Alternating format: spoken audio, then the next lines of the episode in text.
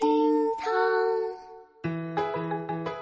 Hello，各位好，我就是那个本期节目事儿很大，希望您能忍一下的小雨。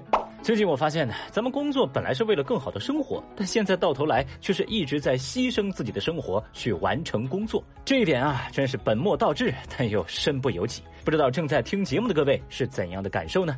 节目下方评论区一块儿来聊聊吧。微博二百三十九万人关注，男子为讨女友欢心，连偷三辆电瓶车。说最近上海闵行江川路街道一个晚上接连发生了三起电瓶车被盗的案件。接报之后，警方很快就抓获了嫌疑人洪某等三人。而这个洪某盗窃的原因，那是相当的活久见。这年头，大家见过偷电瓶车卖钱的，但还真没见过这偷电瓶车卖面子的。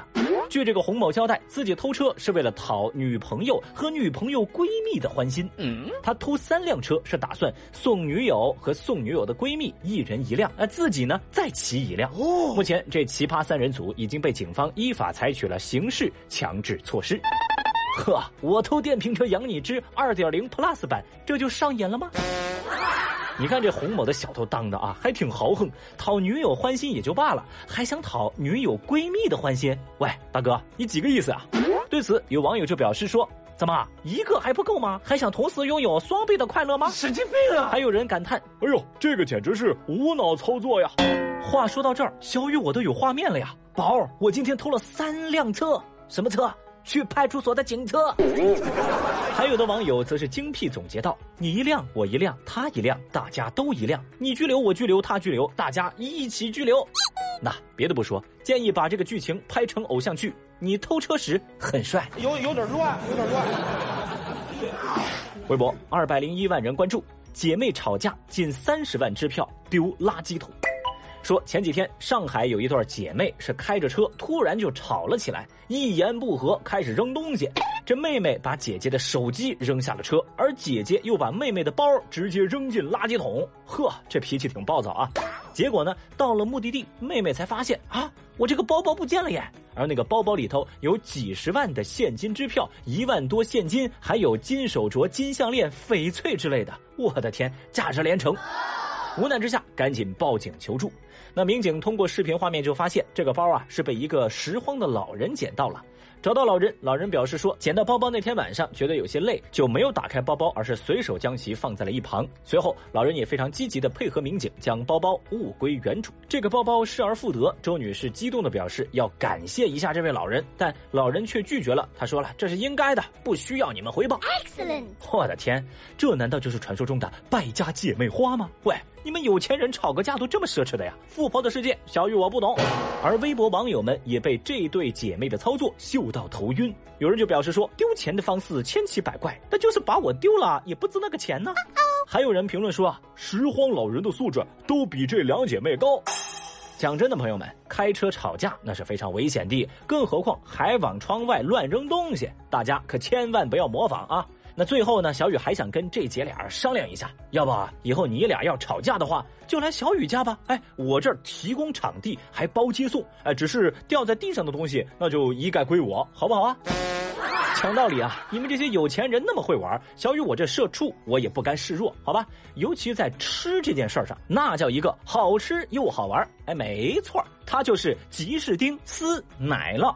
这个吉士丁丝奶酪啊，首先作为一款奶酪，高蛋白、低碳水、零蔗糖、高钙的营养属性那是妥妥拉满。好玩是在于这根奶酪条啊，它既不用啃也不用切，而是用手撕着吃。手撕羊肉、手撕兔都知道吧？同样的操作，不同的是它蛋白质更高，也更抗饿。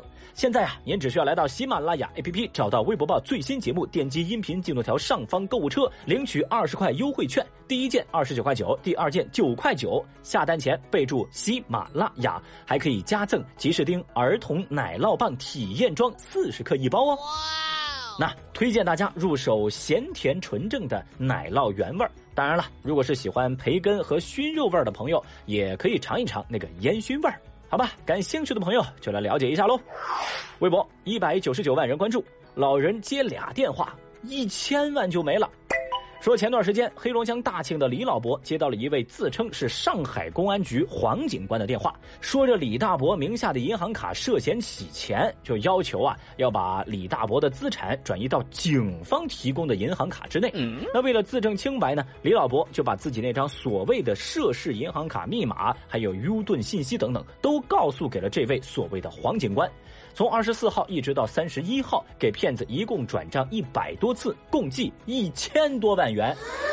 当然，后来李老伯也发现自己被骗了，赶紧报警。警方后来也共抓获嫌疑人二十六名，冻结资金八百多万。这案件串并共计二十八起，目前事件还在进一步的侦办当中。是的，朋友们，你们没有听错呀，这不是一千块，而是一千万呐！这个被骗数额让围观的微博网友们全都不淡定了，大家纷纷表示：“老伯是真有钱，这骗子也是真该死。”哼，有人也感叹羡慕大爷有那么多的钱，要换成我呀，零头都没有。嗨，我说我手机怎么一年也响不了几次？原来骗子也知道 小雨是个穷鬼。讲真的，这一千万真是把小雨给看麻了。不过这也让我反应过来，遇上类似的热搜，咱关注的重点也不应该只是金额的多少，更是层出不穷的套路手段以及如何避免自己被骗。那在这儿给大家分享三个防骗小贴士。第一，陌生电话不要接，如果真要找你有事儿，待会儿对方还会打过来的。第二，送上门的好事儿千万要注意甄别，要你去下个什么软件再领取什么的，直接拒绝就好了。第三，无论是送车、送房、送票子，还是查气、查电、查水表，自己卡里都没钱。那记住这三条，基本上也能应付绝大多数骗局了。微博一百七十四万人关注。男子拿菜刀问路被误会，见到民警大哭。说最近在杭州湖墅南路，民警五分钟之内接到了六位群众的报警。电话里的市民呢是不约而同的提到，一名男子拿着菜刀大摇大摆走在路上，大晚上的还不断向行人问路，这看起来很危险的样子。接警之后，民警迅速赶到现场，而拿刀男子在看到来势汹汹的民警之后，这吓得跌坐在草丛里头嚎啕大哭。咦？这个画风怎么有点急转直下的意思呢？后来啊，在民警的耐心安慰之下，男子是恢复了情绪的稳定，并且将事情的原委告诉给民警。原来啊，这名男子刚刚从老家来到杭州打工，这天他买了肉回家，却发现自己没有能切肉的刀，于是就下楼去买菜刀了。一个人出门去买菜刀，买到菜刀，结果回家的时候迷路了。这就只好提着刀四处问路，没想到呢，被大家给误会了。